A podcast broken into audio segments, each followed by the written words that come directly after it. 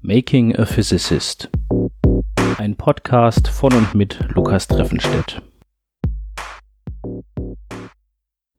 Hallo und herzlich willkommen zu Folge 35 von Making a Physicist. Diese Folge trägt den Titel Tipp Tipp Hurra.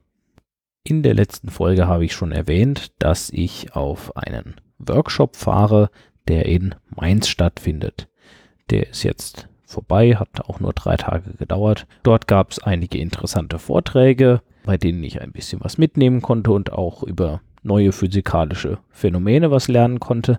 Aber es gab auch ein, zwei ziemlich fürchterliche Vorträge, wo ich einfach nicht mitgekommen bin, zu müde war oder man einfach nichts verstehen konnte. Außerdem hatte ich ja ein Poster dabei auf diesem Workshop und mein Poster kam auch ziemlich gut an. Beim letzten Mal habe ich ja schon erzählt, dass ich mir da eine kleine Besonderheit habe einfallen lassen und diese Besonderheit war ein Audioguide. Wie soll das bei einem Poster funktionieren? Einige von euch kennen vielleicht die Tiptoy-Stifte. Das sind eigentlich Kinderspielzeuge, solche kleinen, dicken, orangenen Stifte, die man in Kinderbücher reinhalten kann und die dann Geräusche abspielen. Auf den Seiten des Buches sind kleine Codes eingedruckt. Äh, wie Barcodes kann man sich das vorstellen, nur sehr, sehr viel kleiner. Und der Stift erkennt diese Codes und spielt dann ein entsprechendes Geräusch ab. Findige Hacker haben jetzt herausgefunden, wie dieser Stift intern funktioniert, haben das Dateiformat entschlüsselt und so weiter und äh, haben mit diesen Erkenntnissen ein kleines Programm entwickelt namens Tiptoy Tool oder TT Tool, das sie frei zur Verfügung stellen und mit dem man eigene Projekte für den Tiptoy Stift entwickeln kann.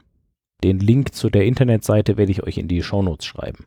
Mit Hilfe von diesem Programm konnte ich jetzt also statt Text auf mein Plakat kleine Codes einbetten, die dann eine entsprechende Erklärung abgespielt haben. Die Aufnahmen dafür habe ich natürlich selbst gemacht. Das Equipment habe ich ja für den Podcast. Und so konnte ich dann relativ schnell eine Datei erzeugen, die man auf den Stift laden kann und die entsprechenden Grafiken, die ich dann in das Poster einfügen konnte. Bei meinem Poster lag dann also dieser Stift mit angeschlossenen Kopfhörern und man konnte die Kopfhörer aufsetzen und sich dann das Poster automatisch erklären lassen. Leider hat das tatsächlich kaum jemand genutzt. Ich stand die meiste Zeit sowieso bei meinem Poster und konnte den Leuten mein Projekt erklären. Manche haben dann nach diesem Stift gefragt und fanden es auch ganz interessant, aber so richtig praktisch war das nicht. Deswegen werde ich es in Zukunft wahrscheinlich nicht nochmal einsetzen. Es war aber ein schönes kleines Projekt und vielleicht fallen mir in Zukunft andere Sachen ein, die man mit diesem lustigen kleinen Spielzeug bauen kann. Eine Erkenntnis habe ich aber trotzdem gewonnen.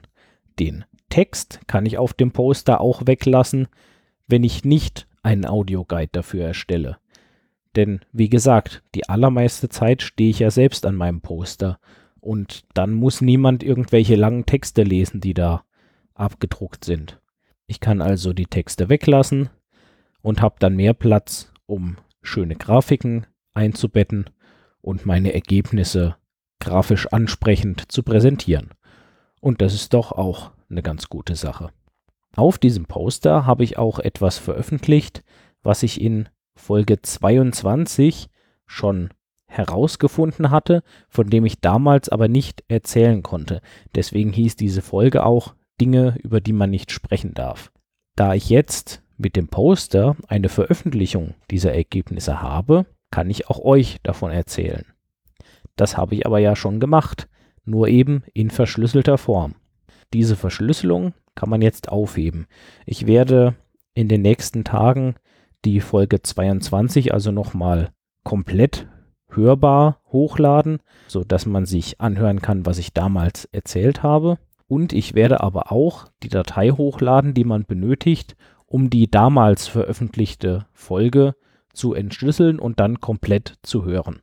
Nachdem ich von dem Workshop wieder zurück nach Bayreuth gekommen bin, äh, habe ich weitergearbeitet an der sphärischen Powerfunktionaltheorie. Ich bin da mittlerweile auf einem ganz guten Stand, aber 100% funktioniert es noch nicht. Es ist also noch weitere Arbeit nötig.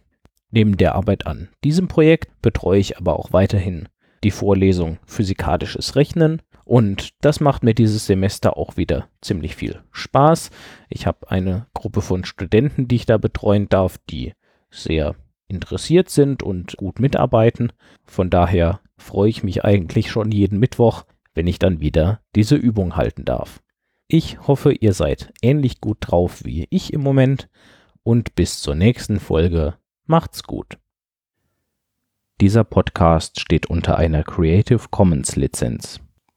Das Intro basiert auf dem Stück Robot Physics von Socialbot. Das Stück ist erschienen auf dem Album Family Jewels und steht ebenfalls unter einer Creative Commons Lizenz